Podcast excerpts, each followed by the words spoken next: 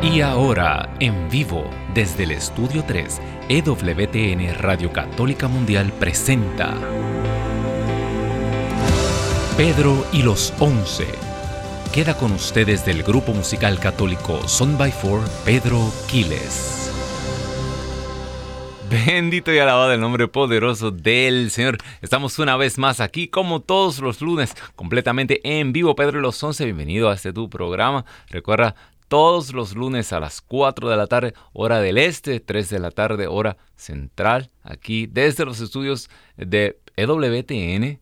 Eh, radio en Alabama. Hoy estamos de fiesta, hoy estamos de doble fiesta. Bueno, primero ya sabes que es la, fiesta de la, de la Asunción de nuestra Santísima Virgen María a los cielos y también estamos de fiesta eh, aquí en toda la familia de EWTN porque cumple esta gran obra 41 años, ¿verdad?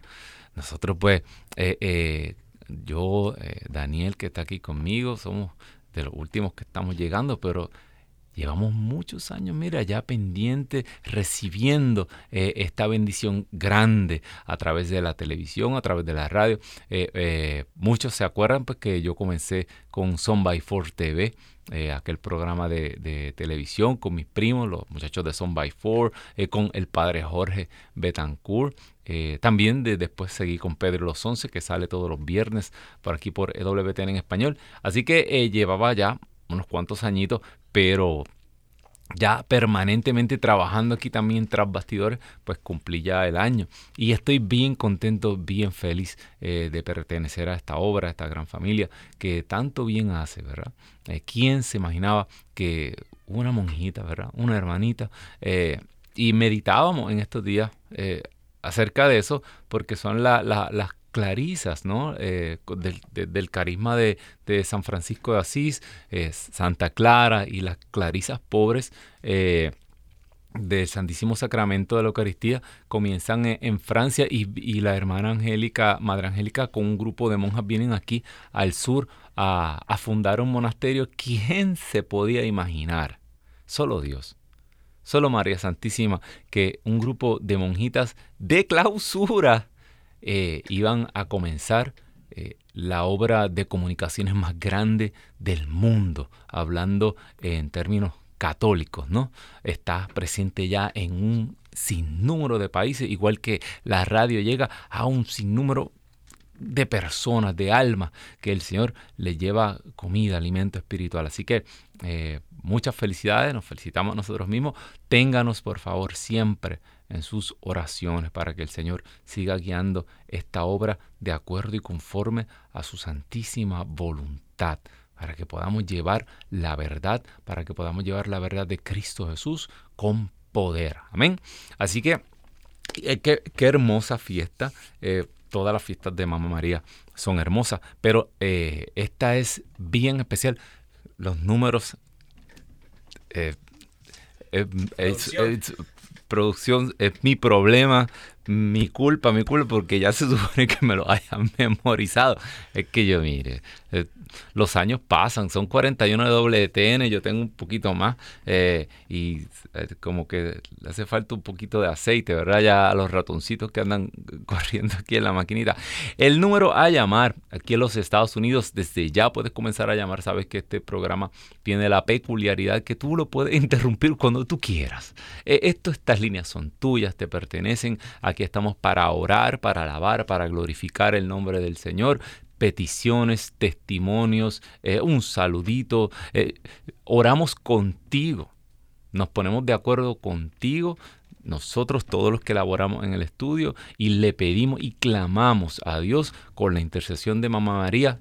Hoy en especial vamos a hacer toda oración, se va a hacer a través de la intercesión de María Asunta, de María que está en el cielo, eh, es la, la, la, hermosura del Carmelo, me gusta decirle, ¿verdad? Carmelo es el jardín, pues el jardín de Dios es esa mujer donde Él se posó y ya lo rescató, lo redimió. Y esa es la garantía que tú y yo tenemos de que también vamos a estar en esa fiesta, bendito Dios. Así que el número a llamar 1866, que introducción más larga para un número de teléfono, yo estoy, es que estoy emocionado. 1866 398 6377 1-866.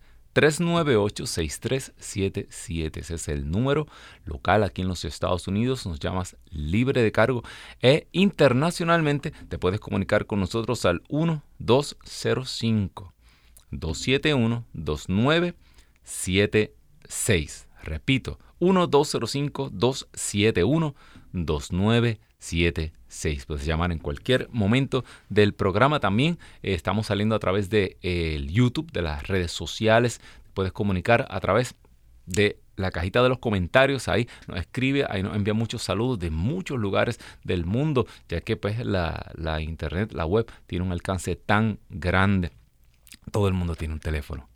Hay lugares donde la gente yo creo que, que, a lo mejor no, no hay carros ni carretera y tienen un teléfono y ahí se pueden conectar con esta obra. Eh, primero puedes entrar eh, a la página oficial de EWTN. Si entras ahí, te van a dar instrucciones para que tú puedas ver lo que le llaman el streaming live. Tú buscas donde dice el streaming live, o sea, donde están saliendo todos los canales de WTN completamente en vivo, puedes ver la televisión, pero cuando vas a la radio, radio en español, ahí puedes escucharnos a través de la aplicación, siempre, ¿verdad? Así que baja, te invito a que bajes la aplicación de WTN. También eh, la radio tiene su propia aplicación, ¿verdad, Daniel? La radio tiene su propia aplicación que es eh, eh, Radio Católica. Radio Católica Mundial. Radio Católica Mundial también. Y ya tiene su, su su propia aplicación y no tienes que navegar tanto.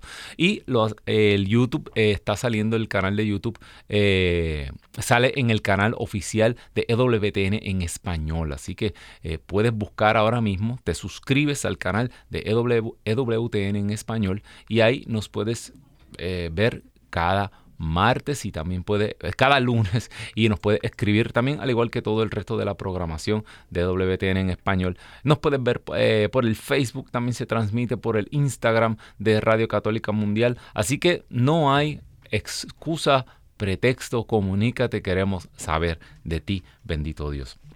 Así que hermano, hermana que me escuchas, pues, sin más preámbulos, ¿qué, qué, qué tema tan interesante. Hoy hay que ir a misa, ¿sabía? Tenemos que ir a la Sagrada Eucaristía hoy, al Santo Sacrificio de la Misa. Eh, ya, yo tuve la oportunidad de, asistir aquí, la que tenemos en el convento todos los días a mediodía. Una de las bendiciones grandísimas de estar aquí eh, elaborando con tantos hermanos, tantas hermanas, que el Señor está presente, el Santísimo Sacramento en medio de nosotros, literal, físicamente, aquí todos los días. Así que eh, los invitamos a que vayan a misa hoy eh, y nos pone también a nosotros eh, en sus intenciones. Asunta. ¿Qué significa eso? Asumir. Del latín asumere.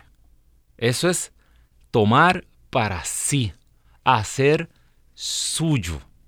Dios asume a María la hace parte de él mismo. Esto es bien profundo, ya cuando, nada más con pensar, imaginarse esto.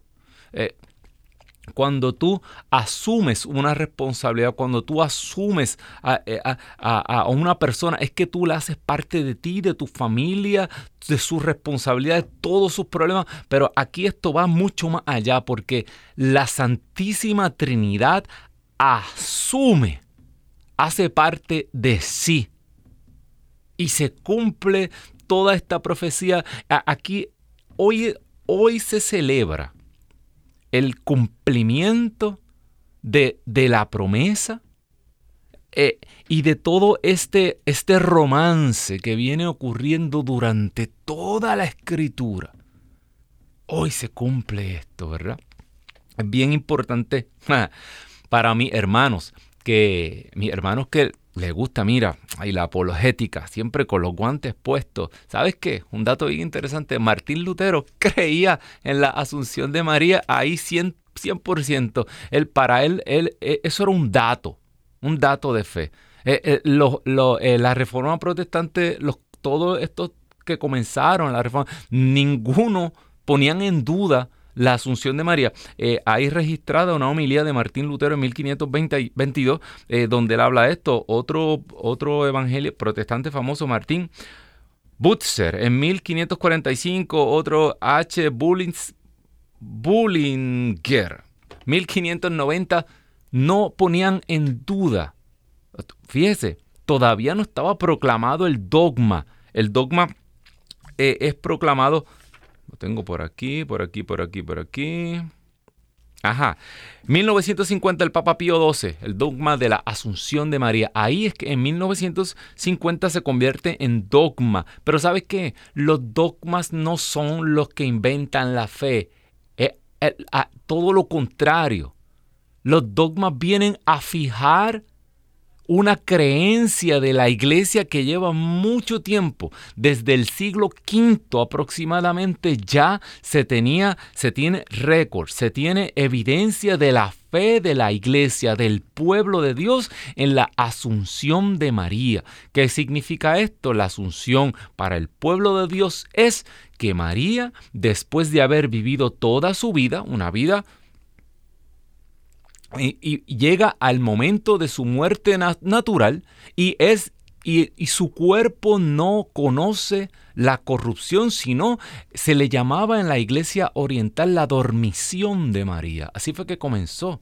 a celebrarse la fiesta, como la dormición de María, como que María entró en un sueño y fue asumida en cuerpo y alma su alma vuelve al cuerpo y fue asumida a los cielos, ¿verdad? Se fue llevada al cielo. El cuerpo nunca, el cuerpo de María no se encontró. Eh, el cuerpo de los apóstoles, eh, San Pedro, San Pablo, los tenemos aquí. María no está, mi hermano, mi hermana.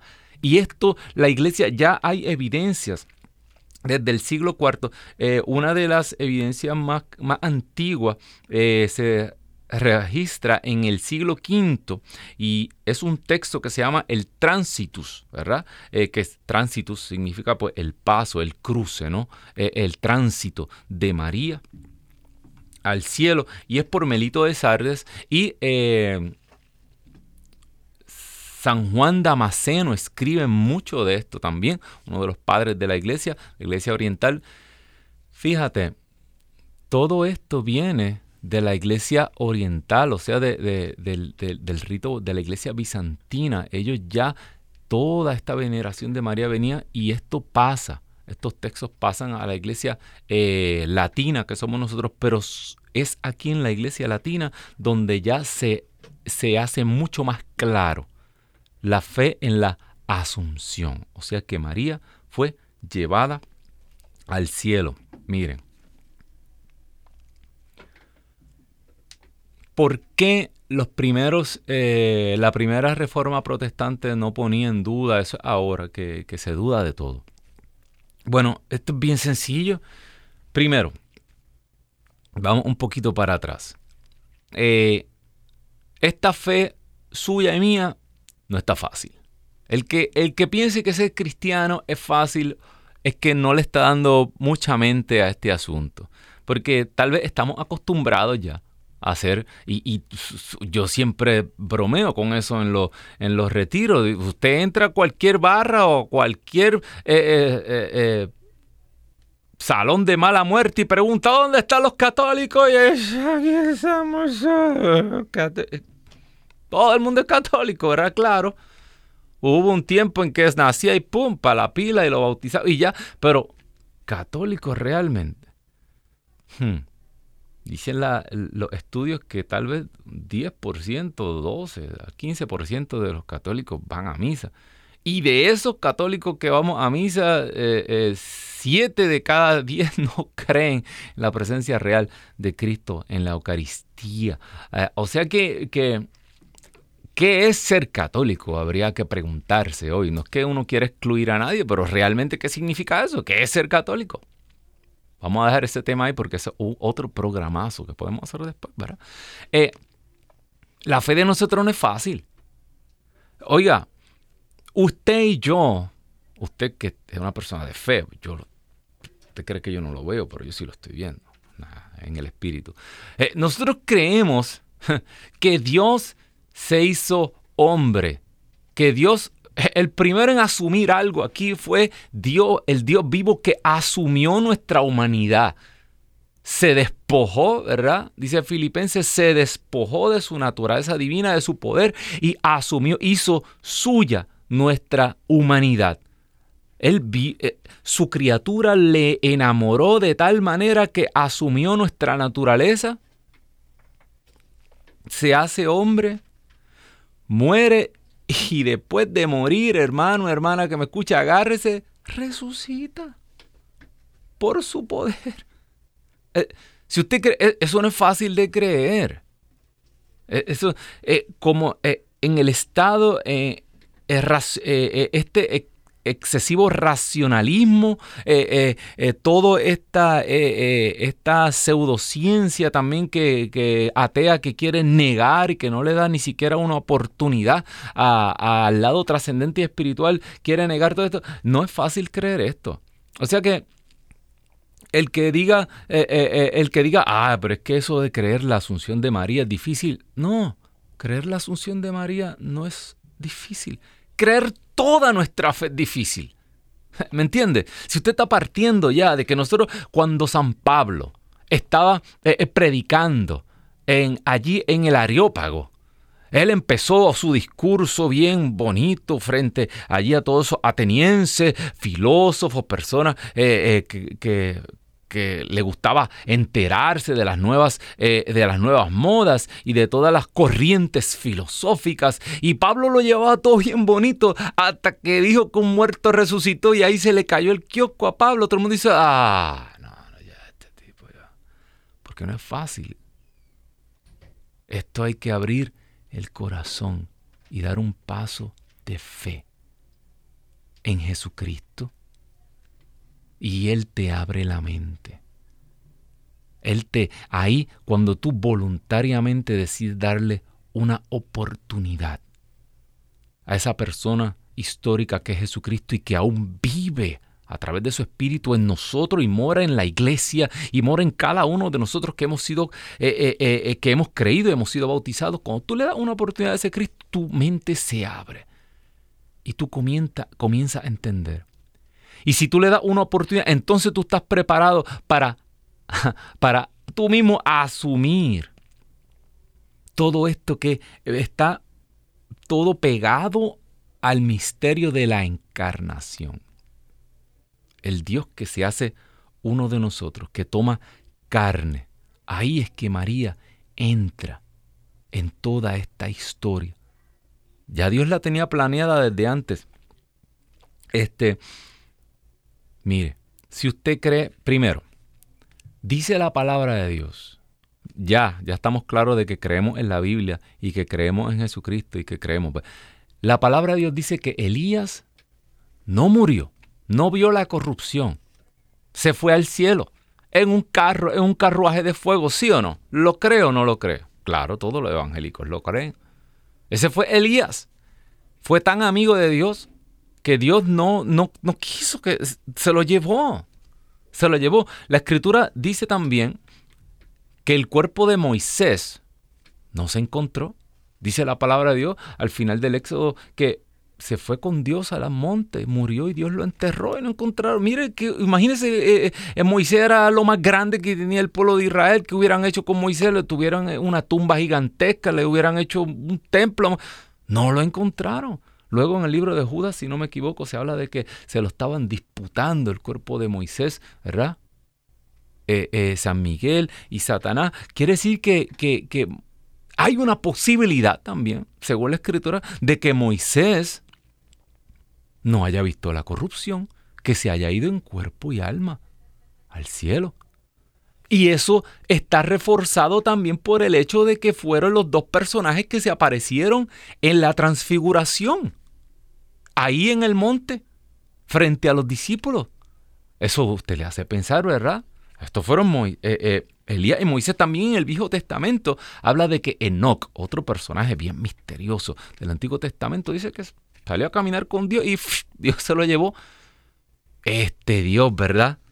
Se enamora de su criatura, ama, ama tanto a su amigo que dice, ah, este yo me lo llevo conmigo, este yo no lo voy a dejar ahí enterrado por ahí, ¿no? Entonces, usted me está diciendo a mí que Dios se llevó todos estos pecadores, fueron asuntos al cielo. Elías, ¿sí? dudó, se deseó la muerte. ¿verdad? Moisés golpeó dos veces, perdió la fe. Dios lo castigó, no lo dejó entrar a la tierra prometida. De Enoch no sabemos mucho. Pero dice San Pablo, todos pecaron, pues todos están destituidos de mi gracia. Que Enoch también pecó. La el único ser, la única criatura que estaba destinada a una promesa de Génesis 3.15. Enemistad eterna entre ella y la serpiente es María. Entonces Dios, si Dios se llevó a esos pecadores, porque los quería mucho, ¿qué no haría Dios por esa mujer? ¿Qué no haría Jesucristo por aquella que le dio su carne? Acuérdate, Dios es espíritu. Por gracia del Espíritu Santo se, eh, eh, concibe María. O sea que aquí la única, eh, la única carne, la única sangre que había era María. Toda la humanidad de Dios la tomó de ella. Por tanto, Él la preparó desde, desde toda la eternidad. Desde siempre Dios la tuvo en la mente y la soñó y la, y, la veía eh, eh, porque esa iba a ser, ¿verdad? Con la que, con la, que la, divina, la divinidad se iba a desposar. Esa es María. Entonces, claro que la tiene que asumir. Por eso los primeros reformadores protestantes en ningún momento se les pasó por la mente que María no había sido asunta. Pues se llevó a Elías y al otro, Pues claro que se tiene que haber llevado a María. Ah, hermano Pedro, eso no está en la Biblia. Búscame en la Biblia la Santísima Trinidad. ¿Mm? ¿Mm? ¿Mm? ¿No está? ¿Tú crees en la Santísima Trinidad? Claro, si esa es la piedra fundamental del cristianismo. El que no cree en la Santísima Trinidad no es cristiano. Y no está en la Biblia. No existe un lugar. Ah, se comenzó a utilizar la fórmula bautismal del Padre, el Hijo, el Espíritu. Pero de ahí a que, a que esos primeros, a que en la Biblia diga que nosotros tenemos y adoramos un solo Dios, ¿verdad? Y son tres personas, el Padre, el Hijo y el Espíritu Santo, pero uno solo. Y todo eso que dice el credo, mire, ahí hay teología y años y doctores de la iglesia y pelea y, herejía y, se tuvieron que eh, a puerta cerrada ya coscorrones se deben haber dado y todo. Eso no fue fácil, hermano, hermana que me escucha. Porque no está explícito en la escritura. Pues entonces quiere decir que para que exista una verdad de fe, que el Espíritu Santo se la ha revelado a la iglesia, a su cuerpo, el Espíritu los guiará a toda verdad. Todavía no pueden entender, pero cuando venga el Espíritu Santo, los guiará a toda verdad. Quiere decir que entre esas verdades está la asunción de María. Y eso no creo que sea muy complicado si usted cree la Biblia, claro está. Si usted no cree la Biblia, ay hermano, pero es que, bueno, yo quiero que usted entienda que la Biblia es el documento, el, conjunto de, libros de la Biblia es el documento antiguo más extenso de la humanidad.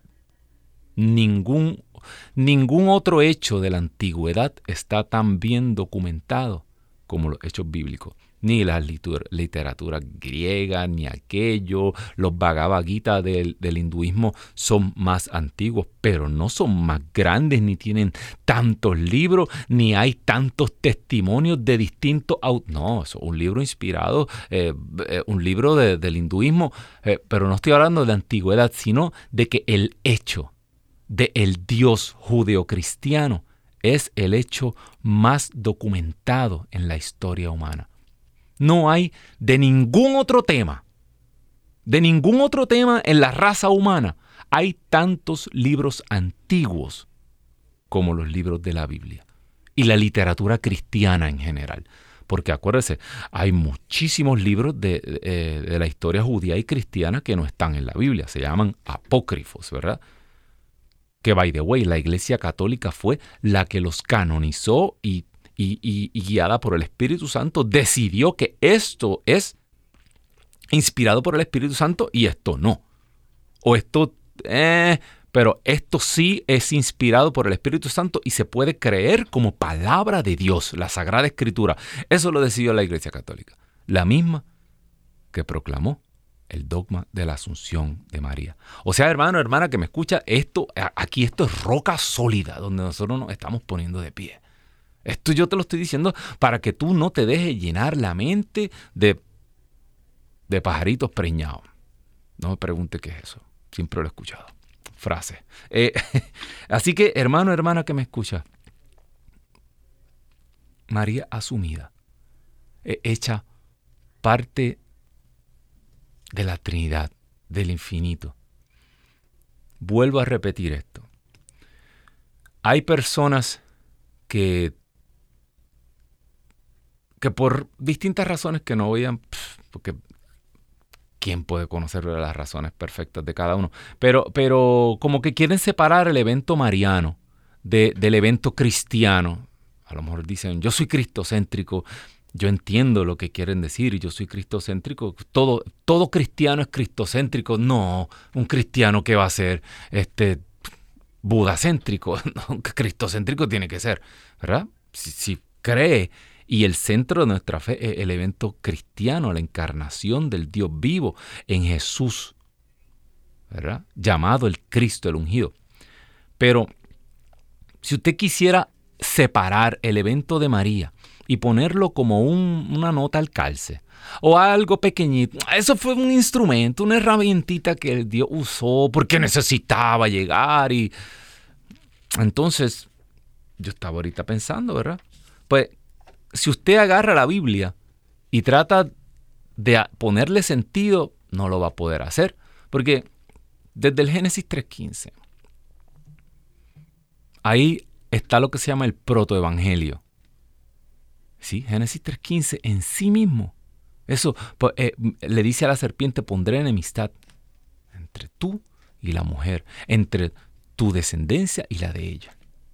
Ella te aplastará la cabeza, tú le morderás el calcañar. Ya desde los padres de la iglesia, ya la iglesia ha interpretado eso como que ahí estaba la historia de la salvación. El evangelio, lo, eh, desde el Génesis, el evangelio, la lucha entre el bien y el mal.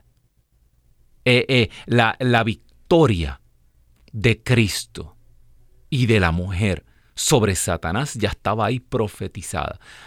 Una palabra bien interesante pondré enemistad, dice otra eh, traducción, pondré hostilidades. O sea, que esto es guerra. Yo te pregunto, una persona que está en pecado, ¿puede estar enemistada con Satanás? No. Mire, todos nosotros aquí, en algún punto de nuestra vida, éramos amiguitos del diablo. Sí, sus panitas fuertes, vamos a salir a janguear. Y por la esquina del viejo barrio. Lo... Porque cuando usted y yo estábamos en pecado, éramos amigos del diablo. Claro que sí. el que anda la vida en pecado mortal, Satanás no tiene que hacer mucho. Yo siempre digo eso, mire, usted cree ¿Usted cree que la puerta de un prostíbulo, Satanás deja eh, demonios fuertes? No, mira el guardaespaldas allí, un diablito chiquito, así todo, flacuchito, así todo, escuincle. Claro, si él no tiene que trabajar mucho ahí, ahí no tiene que hacer nada. El prostíbulo se cuida solo. ¿Dónde usted cree que están los demonios de 800 libras, los guerreros de las huestes de la oscuridad? Mire, circulando alrededor de los templos, circulando alrededor del grupo de oración, circulando alrededor del sacerdote, del obispo, del santísimo sacramento del altar. Ahí es que él está buscando y ahí es que están los guerreros más fuertes de la oscuridad, hermano, hermana que me escucha, porque ahí es el frente de batalla. ¿Sí o no? Pues claro, hermano. Entonces, para que una persona haya estado, para que esta mujer esté enemistada eternamente con Satanás, quiere decir que esta mujer no pecó. Satanás no la pudo tocar, fue intocable. Esta mujer fue creada fuera del alcance del poder de Satanás. Enemistada, pondré.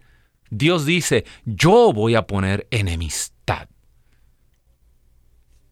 Ahí está, el dogma de la Inmaculada Concepción, ¿verdad? Si usted, eh, ¿cómo usted mezcla entonces esta mujer con el resto de la escritura? Sí, la mujer también simboliza en la escritura el pueblo de Dios, la novia. Ah, pero el pueblo de Dios pecó. Nosotros nos hemos arrastrado en el fango, hermano, hermana, que me escucha. desde Israel, mire, somos idólatras. La Biblia nos compara con prostitutas. Desde... Sí. Pero esta promesa, esto tiene que cumplirse y esta sí fue preservada del pecado. ¿Cómo usted entonces... Entonces, mire, le voy a nombrar una serie de, casos a través de toda la escritura.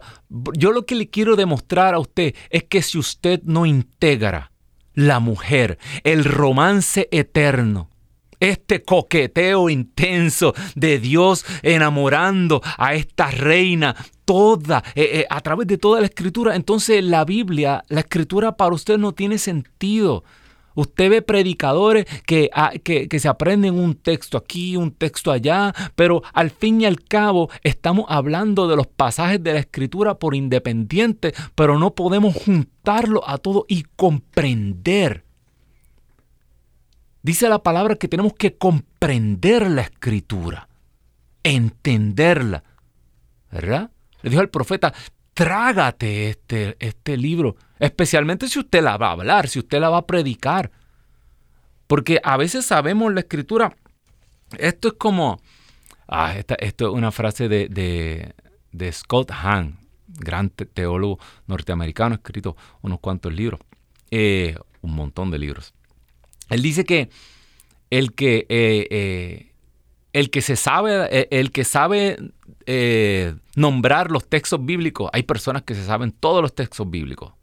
Eh, oye, yo sé que hoy estamos, mire, claro, Lucas 1, del 39 al 56. Eso, vamos ahorita para eso. A lo mejor el programa iba a durar dos horas. A ver si, a lo mejor Daniel aquí me da dos horas. Eh, estoy encampanado, como decía mi párroco. la visitación es el texto de hoy de la liturgia. Por eso lo agarré, pero vamos a leernos toda la introducción de Lucas de asignación, no aquí. Porque esa es la mejor representación de, la vida de María que tenemos en los evangelios. Pero decía Scott Hahn, una persona que se sabe todos los textos bíblicos, pero no comprende, no puede entender la realidad de lo que estaba ocurriendo allí. ¿Qué experiencia de Dios estaba teniendo ese pueblo en ese momento? Porque él lo compara con un cartero, un cartero eh, que se conoce todas las direcciones. Un cartero conoce a lo mejor su barrio, su ciudad, el mejor que la conoce el cartero, cada dirección la conoce, pero no sabe absolutamente nada de lo que está ocurriendo en esos hogares. No conoce a las personas que viven ahí. Para él, las direcciones y los nombres son solo eso, números. Y así es la persona que se sabe la Biblia completa, pero se la sabe fuera de contexto. Y se sabe una prédica distinta para, para, ha escuchado una prédica distinta para cada texto de la Biblia, pero no puedes ver ese hilo conductor. No puedes ver cómo Dios lleva este romance a través de toda la historia de la salvación y que las profecías del Viejo Testamento se han cumplido. Mira la visitación, ¿qué es la visitación? Yo estaba escuchando los otros días una predicación, yo nunca había escuchado esto. Eh, eh, hablaba de cómo, cómo cuando se cumpliera, eh, cuando llegara la consumación de los tiempos, el pueblo de Dios iba nuevamente a encontrar el arca de la alianza que Jeremías había escondido para que los enemigos no pudieran llevársela con todos los utensilios del templo. Y sabes qué, yo nunca, eh, esto me voló la cabeza. El arca de la nueva alianza fue encontrada, es María. Y esa lectura la tenemos hoy. Apocalipsis 11 comienza, termina en el capítulo 12 del Apocalipsis. Una señal, hay un silencio en la obra de teatro ahí del fin del mundo y aparece una señal en el cielo, el arca. El arca de la alianza en su templo. Una señal en el cielo. Una mujer vestida de sol, la luna debajo sus pies. ¡Wow! Esa promesa se cumplió en María. El arca de la alianza ya fue encontrada nuevamente. Pero si tú quieres sacar a la mujer y no crees y no eres cristocéntrico, pero un Cristo que está eh, ahí en eh, eh, la presencia del Dios vivo en su arca, en su, en su custodia viva. Si saca a María, no entiendes la escritura. Ruth, ¿qué significa el libro de Ruth para ti? ¿Qué sé yo? La historia de Ana y Samuel, ¿qué significa para ti? La historia de David y Abigail, ¿qué significado tiene eso para ti? La historia de Salomón y la madre que él le pide un trono y lo pone a su diestra, ¿qué significa eso para ti? Entonces para ti, eh, si tú no crees en María, entonces esos son accidentes en la escritura que, ups, el autor sagrado ese día, mira, pasó una muchacha linda y se puso a escribir. No, esto no es así. ¿Qué significado tiene Débora, la profetisa del pueblo de Israel? Mujer guerrera, mujer que iba en batalla. ¿Qué significado tiene Tobías y Sara? Aquella mujer de la cual el demonio estaba enamorado, pero no, la, no le podía hacer daño. Y fue liberada en ese santo matrimonio que Tobías la fue a buscar, la fue a rescatar y la fue a llevar con él. ¿Qué significado tiene Judith? La mujer que salva a su pueblo, que corta la cabeza de aquella serpiente asiria, de aquel general. ¿Qué significado tiene eso para ti?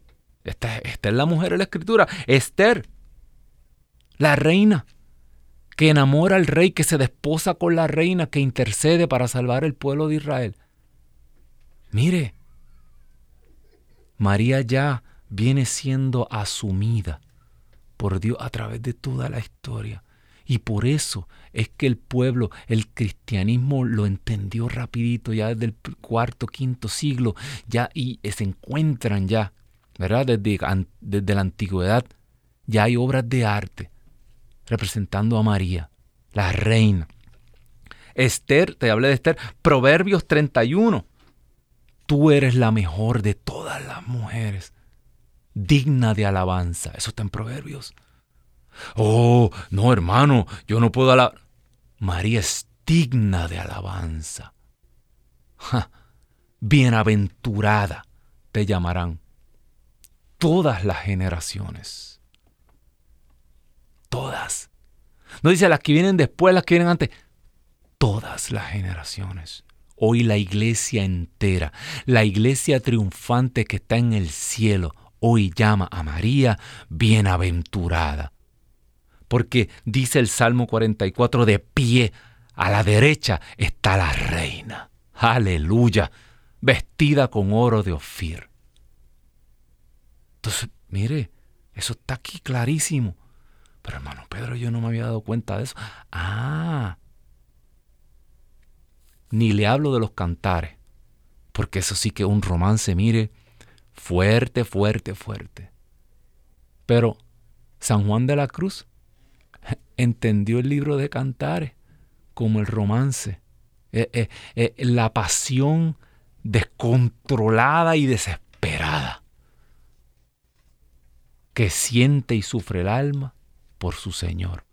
Ese romance vuelve el coqueteo este de Dios con su amada. Cantar de los cantares. Y ya pues Lucas, Juan en el Calvario, ahí está tu madre, madre, ahí tiene a tu hijo, ahí, en ese matrimonio, en esas nupcias que se celebran en la cima del Calvario, donde nosotros somos integrados en Juan como sus discípulos amados. Lucas, todo a Lucas y Apocalipsis. Hermano, hermana que me escuchas,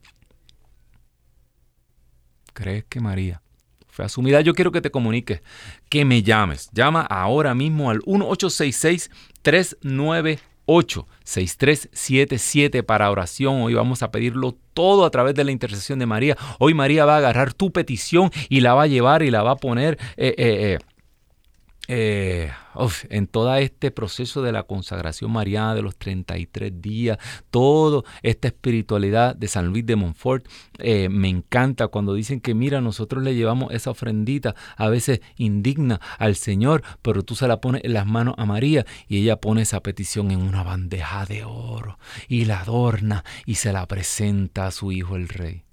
Ahí vamos a poner todas nuestras peticiones. Hoy llama ahora 1866-398-6377. Si quieres llamar desde fuera de los Estados Unidos, 1205 271 2976 1205 271 2976 Llama ahora para peticiones. Vamos a orar contigo y estamos celebrando la fiesta de la Asunción, donde María cumplió su misión ya aquí, con la iglesia militante, con sus discípulos que la necesitaban, para que estuviera ahí en medio de ellos en Pentecostés, para que estuviera ahí acompañando a esa iglesia y María cumplía su misión, es asumida ya. María es la garantía de que tú y yo algún día vamos a estar ahí. Hermano, hermana, que me escuchas, Dios tenía que cumplir eso. Sí, todo lo que pasa. Fíjate, todo, eh, eh, María es la prefigura de toda la iglesia. María es la primera redimida. María es, María el sueño de Dios. Imagínate que el ser humano no hubiera pecado, que no hubiéramos perdido el paraíso, que ese paraíso hubiera estado por siempre libre de la acechanza de la serpiente. Esa es María, el sueño de Dios la parte del sueño de Dios que Satanás no pudo entorpecer nada. Dios mantuvo esa promesa ahí y Dios se mantuvo ese paraíso para él intacto. Se hace uno de nosotros a través de ella, pero fíjate, todo. Primero es Dios mismo el que, eh, eh, eh, el que toma carne, se encarna con la carne de María y Dios mismo asciende por su propio poder al cielo. Él, Dios es la primera carne que entra a la Trinidad. El cuerpo.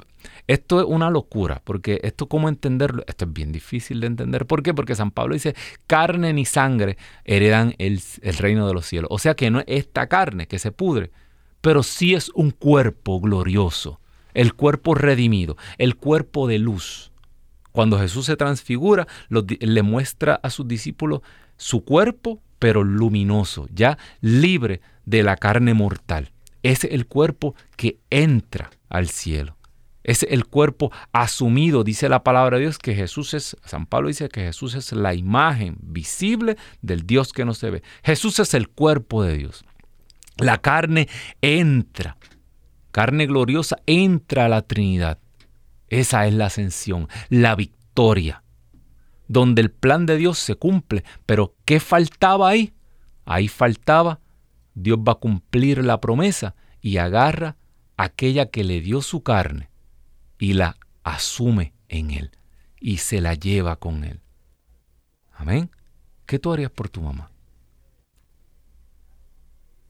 Tú, tú después de trabajar duro y, y de Dios te da la, la, bienaventuranza de triunfar en tu vida y poner que llegue a un puesto altísimo y logras tener, wow, una mansión, tal vez está en un rascacielos por allá en la cima del mundo. Tú dejas a tu mamá ya tirada, abandonada, eh, como si no la conocieras, como si no fuera ella la responsable de todo lo que tú eres. O más bien, tú la traes, la rescata y, y, le das para que ella pueda ver que todo eso, esos sufrimiento, ese dolor, todo eso que ella sufrió no fue en vano. Mira mamá, todo esto es para ti. Yo quiero que tú estés conmigo. No es eso lo que hace un hijo. Ahora yo tomo las mismas palabras de la escritura, pero en vez de decir si ustedes que son padres malos saben dar buenas cosas a sus hijos, no, vamos a, a girar eso un poquito.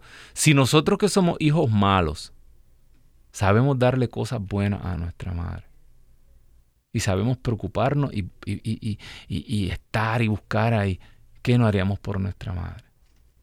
¿Qué no hará entonces el, el Rey del universo por su madre, el que sí es bueno? Amén. Así que llama ahora a 1-866-398-6377 o internacionalmente 1-205-271-2976. Yo quisiera, yo quisiera que comencemos a orar desde ya.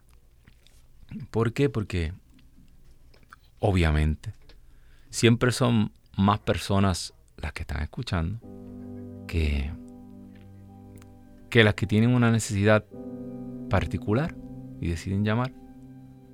Pues sabes que a lo mejor tú no vas a levantar el teléfono, pero el Espíritu Santo que habita en María, Él sí conoce tu necesidad.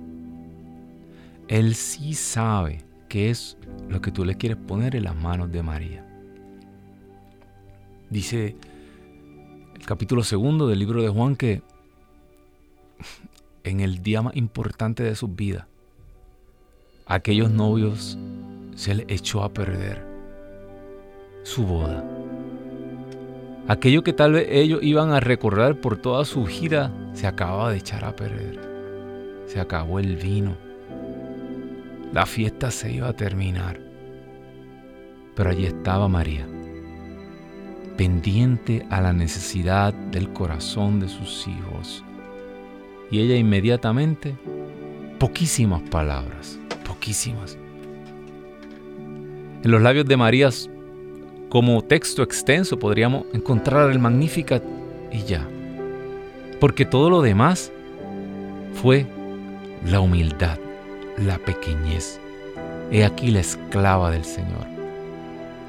Poquitas palabras bastaron. Haced lo que Él os diga. Señora, oh Espíritu Santo, tu que en María. Tú que la has convertido en tu templo, en tu habitación.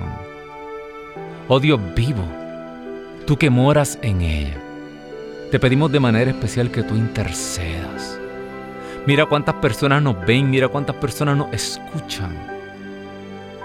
Mira nuestra necesidad. Mira cómo se nos acaba el vino. Tú que estás de pie a la diestra del rey. Oh, dijo aquel hombre a la madre de Salomón, es que a ti nada te es negado. Imagínate, ¿qué podrá entonces el rey del universo negarle a su madre. Señor, tú estás ya levantando llamadas, estás moviendo corazones. Sopla rúa de Dios y comienza a derramar este vino nuevo en todos estos corazones. Tenemos una llamada desde California, se comunica con nosotros Marisela. Muy buenas tardes, Marisela, Dios te bendiga, cuéntanos. Buenas tardes, Dios lo bendiga. Amén. Ah, mira, llamo para pedirles oración por mi abuela. Actualmente está ella agonizando, este, y pues me gustaría que, oráramos por ella. Claro que sí. Bendito Dios. Inmediatamente, Marisela, oh Señor, tú estás en este momento. Oh, Santo Dios.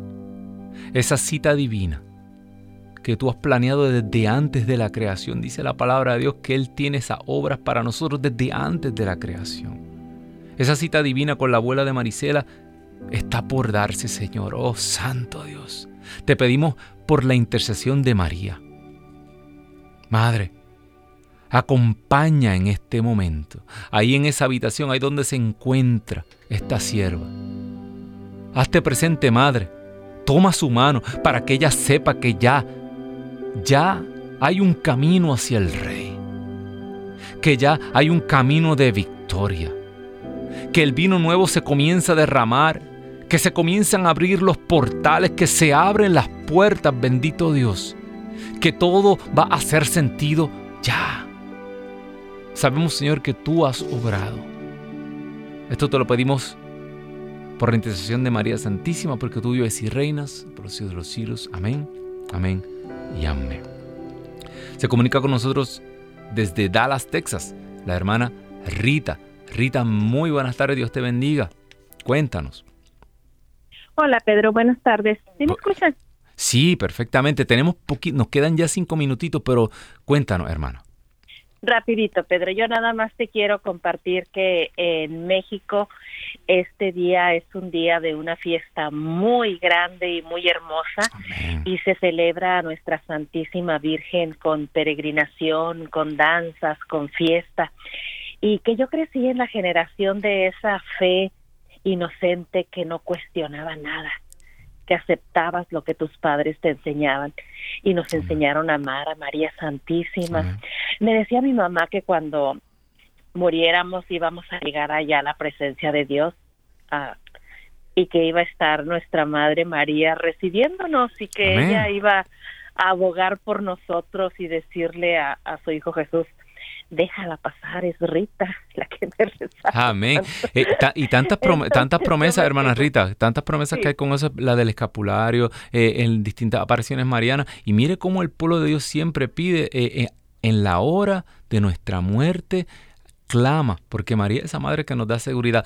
¿Quiere que oremos por algo, hermana Rita? rapidito.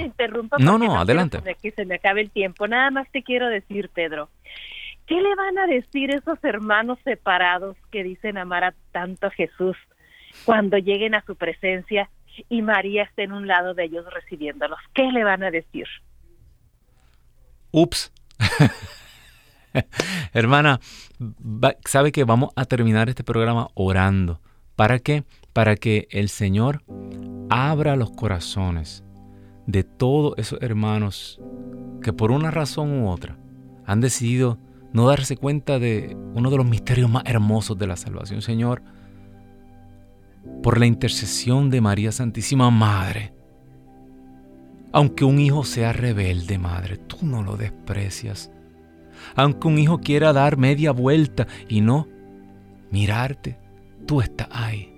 Intercede, Madre Santa, para que tu hijo se manifieste de manera tal que podamos comprender tu misterio, que podamos abrazarte, que podamos darnos cuenta que la vida y la eternidad son mucho, mucho más intensas de tu mano, Madre Santa.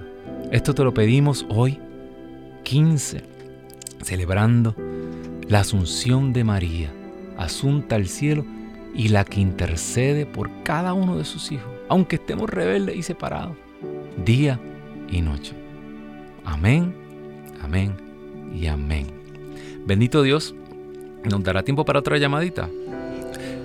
Tenemos una llamada más. Esto estamos eh, eh, estirando el tiempo. Esto es como la batalla. Aquella desde Dallas se comunica con nosotros la hermana Norma. Norma, rapidito, rapidito. Cuéntanos. Dios te bendiga. Buenas tardes, igualmente que Diosito me los bendiga. Yo solamente quería, estaba escuchando el programa y sentí que era que tenía que llamar porque yo tengo una, una petición muy grande que mi señor la conoce y se la ha entregado siempre. Como le he dicho, yo siempre estoy hablando ahí, ¿verdad?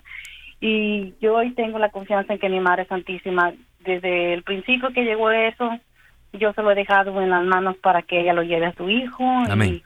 Y poner a mi familia y a una amiguita que hoy tenía una cita, mi hermana Julia, la guerrera, que, que tenía una cita para ver lo de cómo va de su cáncer y que en las manos del Señor está, que haga su voluntad de Él.